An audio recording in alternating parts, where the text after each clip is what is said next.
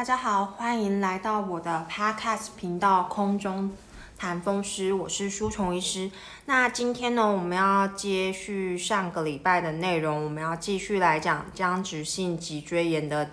部分。那这一次的部分呢，我希望从僵直性脊椎炎病人常常问的几个问题来开始这一集的 Podcast。那大家都知道说，其实呃，我们上一集有说过，僵直性脊椎炎的好发年纪在二十岁到四十岁。那相对于年轻，那男生比较多。那在诊间的时候呢，就会常常有有很多这样子呃被被医师说诊断为僵直性脊椎炎的。病人啊，没有办法接受说自己得了僵直性脊椎炎，真的就是大部分好像大概十个来有有五六个不能接受说，哎，自己自己以为只是腰酸背痛而已，然后结果是僵直性脊椎炎，那这个还有可能会遗传，那就会有很多奇奇怪怪的问题产生。所以，我们这集的 podcast 的话呢。就要来讲说，呃，常见的僵直性脊椎炎的这几个问题，真的非常常听到。那希望这一集 podcast 录完之后呢，如果有怀疑自己得了僵直性脊椎炎的病友们，或者是你一开始还没有办法接受自己得了僵直性脊椎炎的病友们，听了这些之后呢，可以比较去接受僵直性脊椎炎这样子。那就是好，那第一个问题就是，怎么呃，我为什么会得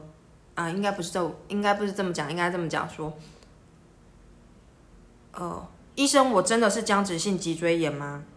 对，没有错。第一个问题就是，医生，我真的是僵直性脊椎炎吗？这个问题，一般来讲啊。呃，其实风湿科医师、舒虫医师讲了很多次，风湿科医师也不太喜欢，就是诊断病人说，哦，你是红斑性狼疮，你是僵直性脊椎炎，因为这代表说这个病永远都不会好，它只能控制而已。依照目前的医学的能力，他们风湿病几乎没有办法治愈，没有办法痊愈，就只能跟他和平共处。现在都是这样的程度了，就算有再多再新的药，然后呢，再多新的进展的话，目前也只停留在我们跟他和平共处风湿科疾病的一个状态，那没有办法治愈。那大家就是对于没有办法治愈这个。病的话呢，就会对这个病有所恐惧、有所抗拒。这个是每个人在接受一个新的不好的消息的时候都会有的一个状态，就是拒绝，然后恐惧，然后呢悲伤，然后之后就接受，然后之后冷漠，也不是冷漠，就是淡定这样。对，然后呢，我真的是僵直性脊椎炎吗？这个其实就这个问题，我真的是僵直性脊椎炎吗？就可以录一集 podcast，但是我诉讼也是怕大家就是听得太烦了。好，那一般来讲呢，我们会诊断僵直性脊椎炎的话呢，如果真通常会问出这个问题的人吼，一个是我们还是会我们还是会看病人的年纪跟主要是看年纪、症状，然后呢发炎指数有没有这个基因，还有 X 光片。那一般来讲，如果 X 光片非常非常的确定，然后呢，我们从后面讲回来，如果 X 光片真的非常非常的确定，然后呢，你的这个 X 光片一系列的变化就是属于僵直性脊椎炎的话，那当然问出这个问题，医生就可以非常确定跟你讲说啊，对啊，你去，要不然你去 Google 看嘛，就是你的这个 X 光片真的跟。呃，网络上的僵直性脊椎炎的图片一模一样啊，那你还要怀疑自己是僵直性脊椎炎吗？对，那所以 X 光片如果有一些很明显的变化的话，那这个大概就没有什么太大的问题。那当然就是说 X 光片，有些真的是可能比较晚发现，所以真的跟网络上一样说，哎，这个关节都粘起来啦，然后呢粘连呃腱长关节粘连啦，然后一嗯这个脊椎的部分就跟竹竹节竹节一样，然后呢整个都硬掉啦，然后 X 光片变化也是像这样，那这样的一个这么晚期的一个变化呢，跟大家讲说是僵直性脊椎炎，这个就没有问题。这个就是之前有一个笑话啦，这个这么晚期确定诊断的话没有问题。这个之前有一个笑话就是说，哦，有一些之前的名医说我他光用手诊断就可以诊断肝癌，因为肝癌已经大到他用手就已经摸得到，所以又在肝那边一定是肝癌，这没问题，就有点像这样的一个概念。那有一些模糊地带的呢，有一些模糊地带的，我呃，苏同医师觉得就是说。是属于这种 X 光片比较没有明显变化的，比较没没有明显变化，但是它年龄相符。一般来讲，就是你二十岁到四十岁，如果没有做特别工作的话，应该是不会出现下背痛。就算出现下背痛的话，大部分也不会在早上发生，因为我们风湿科的疾病，大部分的疼痛都是从早上发生，然后有沉僵这个状况，所以。大家这个很重要哦，就是风湿科，不管是僵直性脊椎炎也好，类风湿性关节炎的疼痛也好，他们的疼痛是早上发生，而且会晨间僵硬。那什么叫晨间僵硬？讲白话的意思就是你早上因为背很痛痛醒，那或者是说呢，因为背很痛，然后呢，整个人没有办法动，关节也没有办法。扭动、旋动这样子移动，好，这个就叫晨间僵硬。所以这个是一个非常非常特别的一个征兆，痛醒，或者是呢早上没有办法起床，不是说哎很想睡没有办法起床，是因为关节疼痛导致没有办法起床。对，然后再来的话呢，就是说有一些除了下背疼痛之外，然后呢，如果是又加上基因阳性，或者是有一些其他的征兆，比如说呃。家族史啊，家里面已经有人是有僵直性脊椎炎了，或者是说有一些呃阿基里斯腱的逐渐发炎，然后呢有红彩炎、有肠胃道的症状的话呢，这些算是僵直性脊椎炎的伴随症状的一些特色。那如果有这些特色，再加上说发炎指数比较高的话，就算 X 光片没有明显的变化，我们。风湿科医师一样会觉得说，哎，这个是应该算是僵直性，就是这个应该算是 X 光片正常的僵直性脊椎炎。大家要想哦，呃，如果大家是僵直性脊椎炎的病友好了，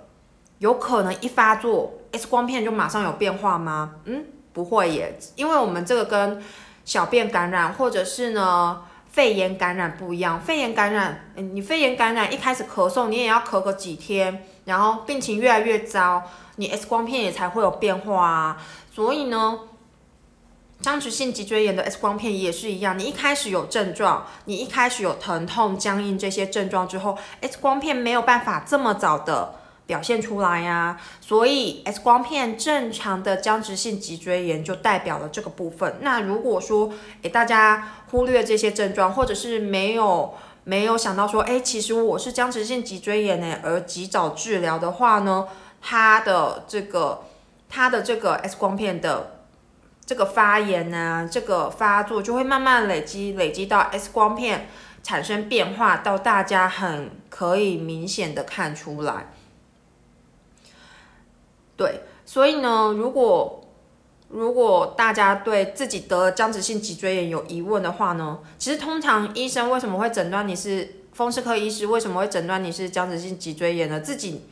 内心也很挣扎，因为 X 光片正常的僵直性脊椎炎，其实还是有一部分它之后真的不会变成僵直性脊椎炎。但是呢，如果说你有一些刚刚说的这些家族史啊、基因啊，然后呢。逐渐呃阿基里斯腱的肌腱发炎啊，等等等红彩炎这些症状的话，我们就会高度怀疑。所以呢，这有点像是几率，就是哎，你有如果有这些症状的话，你之后有很高的几率是僵直性脊椎炎，很高的几率，所以医生会觉得说，好，如果你有很高的几率，然后下背又开始疼痛的话，那我们提前来治疗，不要让你 X 光片产生太大变化，或者是有变化也一点点就好了。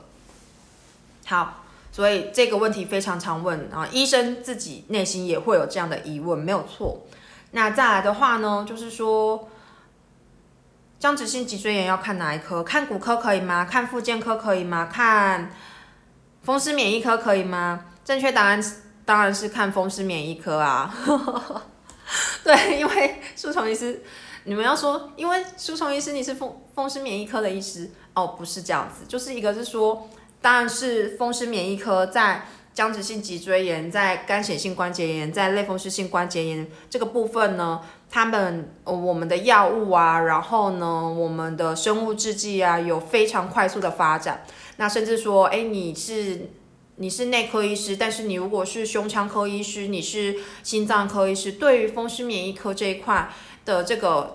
发展这么快的生物制剂，可能就没有办法这么了解。当然。风湿免疫科医师可能也没有办法去了解说心脏科医师他们治疗快速的变化，所以，所以是这样子。那再来的话呢，所以更别提说骨科医师他们就是也对这方面也更不熟悉，所以呢，他们嗯，如果去看骨科医师的话，他们只只能开。止痛药跟肌肉松弛剂给你。其实这个在一开始来风湿免疫科的话，僵直性脊椎炎的治疗也是开呃消炎止痛药跟肌肉松弛剂是没有错的。但是风湿免疫科会进行其他的评估，比如说呃有没有其他的症状，像刚刚讲的阿基里斯腱的跟腱炎，那这个就要开不是止痛药，也不是肌肉松弛剂的药给他啦。那或者是说有红彩炎，有红彩炎的话，我们考虑要用其他的治疗。那有肠胃道症状的话，我们要考虑说是不是发炎性的肠道疾病。所以如果怀疑自己是僵直性脊椎炎的话，还是应该要来风湿免疫科就诊这样子。然后骨科医师的话呢，嗯，只只能。就没有办法做这些评估，因为这也不是他们的专业呀，对啊。但是他们可能会看说，哦，你这个就是僵直性脊椎炎的 X 光片，应该要去看风湿免疫科，没有错。然后再来还有什么？哦，再来我还有舒畅医师还有曾经听过，就是病人讲过说，因为他一开始僵直性脊椎炎发作的时候，他是以红彩炎先发作。那红彩炎发作之后呢，他的僵直性脊椎炎的这些下背痛啊，这些关节的症状呢，比较晚，比红彩炎更后面发生，所以他一开始是去看眼科，合理嘛？红彩炎就应该要先去看眼科，舒虫医师医师也觉得合理，但是呢，眼科医师把他转接到眼科医师也也很厉害，说哦，你这个要评估说你是不是僵有没有僵直性脊椎炎的可能，没有错。也也把他转科，但是他把他转去复健科。对啊，这个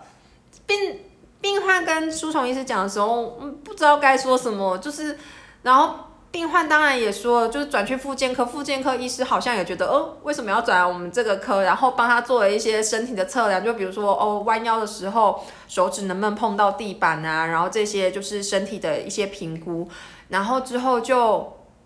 就他就说这病人说的啦，就是说他就跟妇健科医师就是相看两瞪眼，然后妇健科医师就说那我帮你安排一些复健好了。可是真正他是不是到僵直性脊椎炎这个状态，然后呢都还没有评估，就先帮他安排复健。所以，嗯，苏琼医师没有说僵直性脊椎炎的病人不能做复健，他他们当然要做复健，他们当然应该要复健，但是。我们还是应该要先诊断，确定是僵直性脊椎炎之后，我们再来接受僵直性脊椎炎相关的复健治疗会比较好一点。这个是第一个问题哦，所以我们再统整一下，有僵直性脊椎炎应该要看风湿免疫科。然后呢，如果如果不能接受自己的僵直性脊椎炎，或者是风湿免疫科医师给你说，哦，你这个是僵直性脊椎炎这个诊断的话。舒虫医师的建议就是再去找第二个风湿免疫科医师。如果第二个、第三个都说是的话，那拜托大家真的要接受，说自己就是僵直性脊椎炎。舒虫医师前几天遇到一个弟弟，那二十几岁应该可以叫弟弟吧？哈，就是遇到一个弟弟，然后呢，舒虫医师跟他讲说，哦，哎，你这个看起来你基因又是阳性，然后又有这些类似的症状，然后才二十几岁，又是男生，那发炎指数呢也相对于你这个年纪比较高，而且他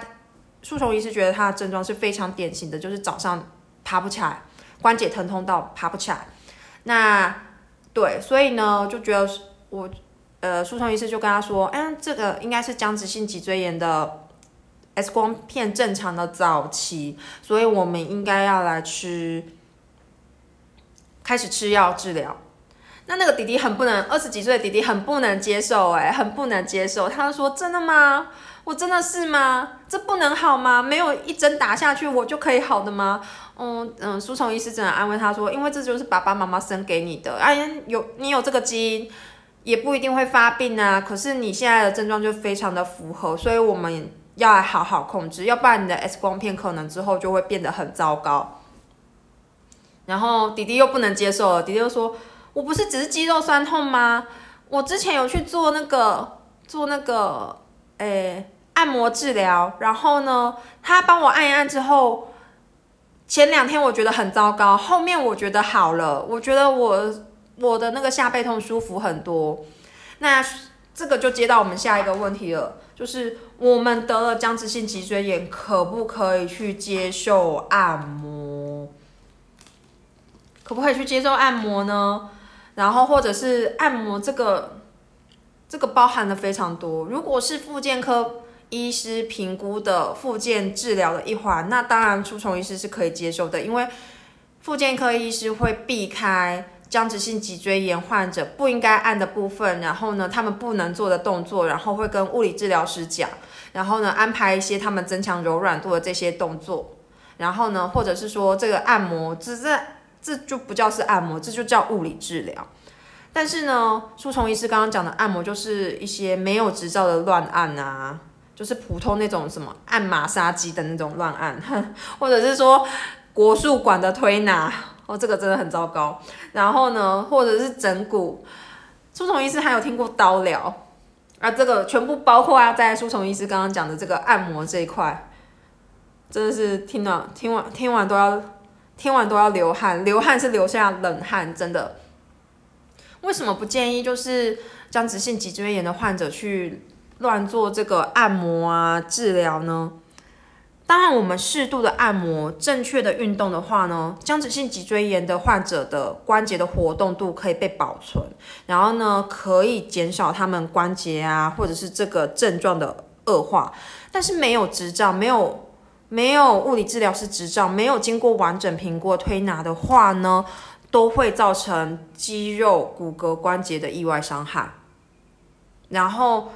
你本来大家要想，你本来就是一个僵直性脊椎炎的患者，你的全身的关节可能都已经在发炎了，那你又受了一些意外伤害，让这个发炎更加更加的加剧的话了的话，那不就是火上加油吗？所以呢，真的不建议大家去可能什么互相介绍说啊什么推拿整骨啊，这个都不行。那好，如果说。更有更有更厉害的是什么呢？病人去按一按之后就骨折了，为什么？为什么病人按一按按摩按到骨折？为什么？就是说呢，因为僵直性脊椎炎它是一个不正常的骨头发炎，那它的它有一些骨头，然后诶，它有一些骨头会不正常的硬化，不正常的连接，那它正常应该要有骨头新陈代谢的地方呢？他就没有办法去做了，因为他用错地方了，这些骨头拿去不对的地方硬化掉了。那正常应该要去硬化的地方就就没有，就就没有办法被强化了。所以呢，它在不正常的地方硬掉，然后呢，在正常的地方骨质却是疏松的。那这个时候呢，如果去乱按的话呢，很有可能就骨折，或者是说之前常常听到在僵直性脊椎炎还没有生物制剂的年代，然后病患控制不好的一个年代啊，那当然大家可以想到说，就真的是网络上那些恐怖图片的状况就是时常发生。那这些病人可能一跌倒，他就压迫性骨折，就骨折了，然后造成说下下半身的瘫痪。这个是在之前控制不好的时候时常听见的一个事情哦。所以苏崇医师真的觉得很可怕。还有我们刚刚讲什么刀疗？对哦，就是 这个是很久，这个是有一段时间就是病人跟我讲的，然后呃跟苏崇医师讲说哦，因为他的那个脊椎都粘起来啦，都。都跟竹子骨，呃，就跟竹子一样，那个骨头都连接起来啦，然后呢都没有办法弯呐，然后书虫医师就对啊对啊点点头，因为你病况很很严重啊，就点点头点点头，然后他说，所以我就去找了刀疗师傅，他说这样子菜刀这样子逗一逗，然后呢帮我治疗之后，这些关节都可以打开。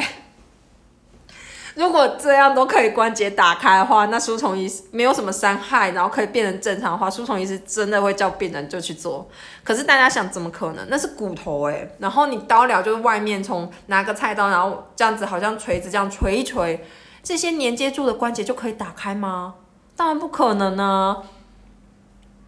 当然不可能。所以大家都会，那时候我记得书虫医师跟书虫医师的那个跟诊的护理师都目瞪口呆说：“哈。”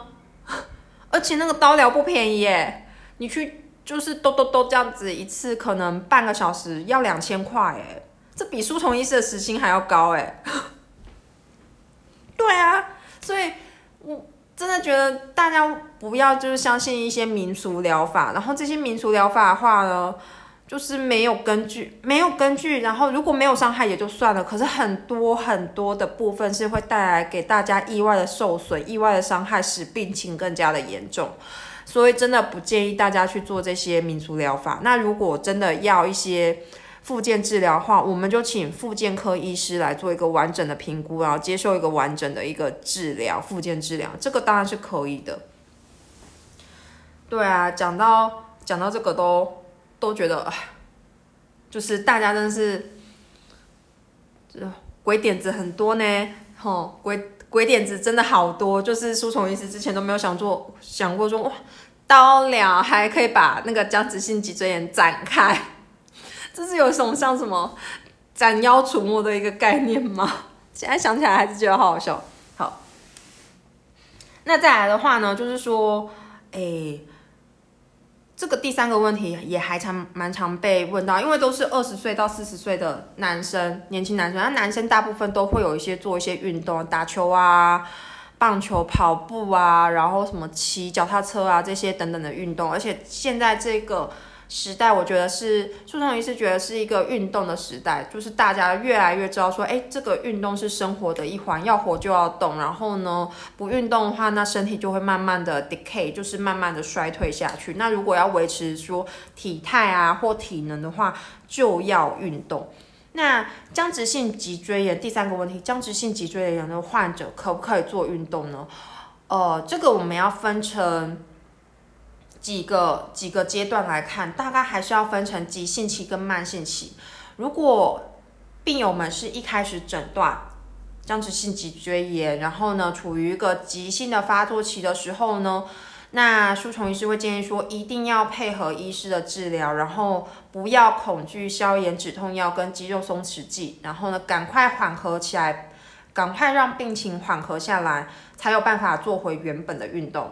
那什么时候可以做回原本运动？等一下会说。那好，那如果说哎有这些药物啊，这些治疗有办法有效减缓疼痛、有效缓解僵呃关节僵硬的话呢，在急性期这一段时间之内，可以做一些比较缓和的运动。比较缓和的运动是什么？比较缓和又可以保持住关节活动度的一些运动，比如说游泳。然后呢，柔软体操、那瑜伽、那这些伸展性质的运动，大家都是在急性期不疼痛的时候可以做的。当然，就是吼这个游泳，自己游泳，舒虫医师真的觉得自己觉得还好，就是不太有那种不能负荷的状态。就是不能负荷的时候是什么呢？哎，应该是说，因为游泳的时候水有浮力嘛，然后呢也会就是在。训练关节的活动程度啊，或者是说抵抗一些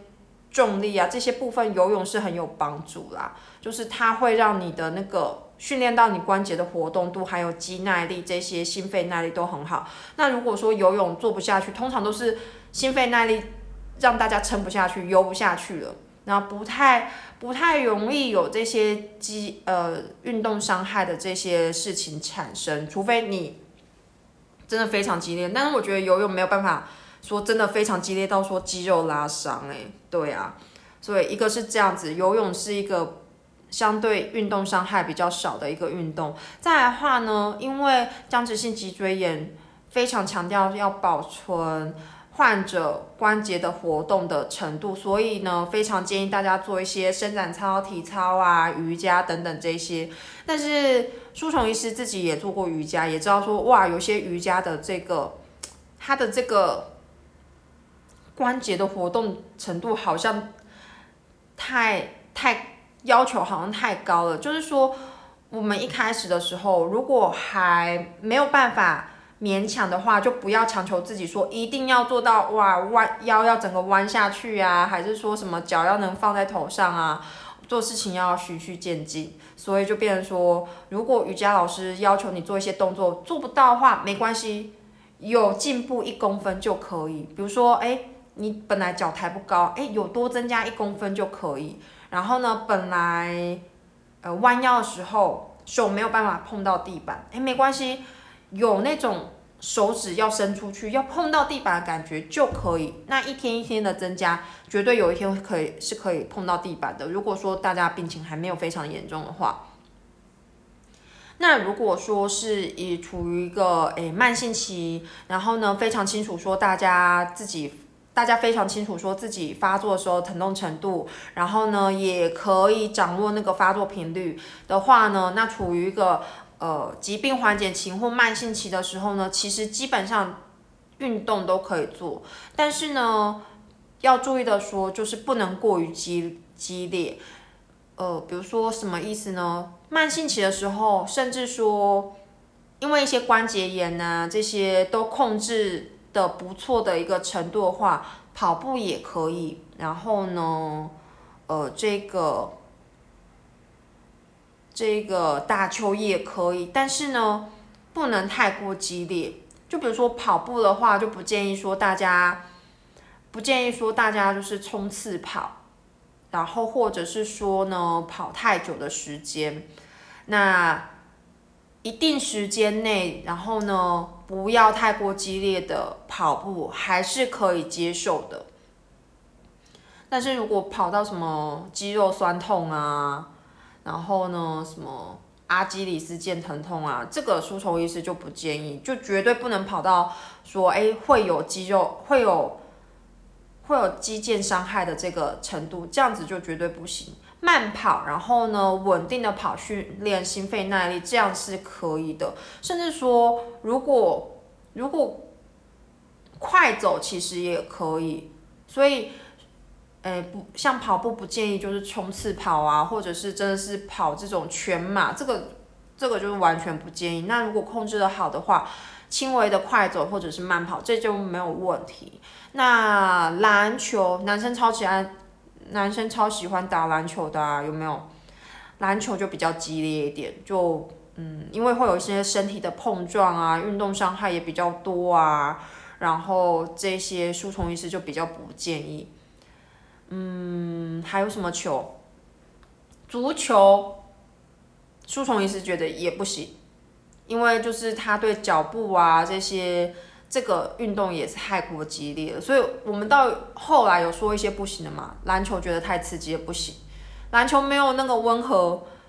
不没有身体碰撞的吧？书虫医师觉得没有，打篮球都很激烈，然后篮球啊，足球啊。羽球，羽球那个弹跳的动作，觉得对脊椎跟阿基里斯腱也不是非常的好。嗯，比较能接受大概就是桌球，然后网球觉得网球觉得也可以，就是网球啊、壁球啊、软网啊这些，不要那么剧烈活动，然后会容易有运动伤害的，书虫医师都觉得还可以，所以呢。一定可以做的运动是什么？游泳啊，伸展操、瑜伽，然后呢快走，这些是大概一定可以做的。那其他的运动，大家都要考虑到说，诶，它的剧烈程度，或者是说。是不是有些正常人他没有僵直性脊椎炎做的这些运动就非常容易有运动伤害的？诶，这个运动其实就不行。大家用这样去思考就可以知道说，诶，其实应该自己可以做什么运动。适时运动还是有助于僵直性脊椎炎它。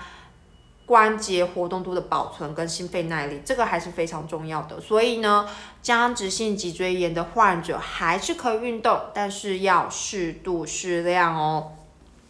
好，那其实还有几个问题，但是我发现时间超过了，所以呢，我们就是下一集 podcast 再来讲喽。那我们今天的 podcast 就到这里喽，我是书虫医师，大家拜拜。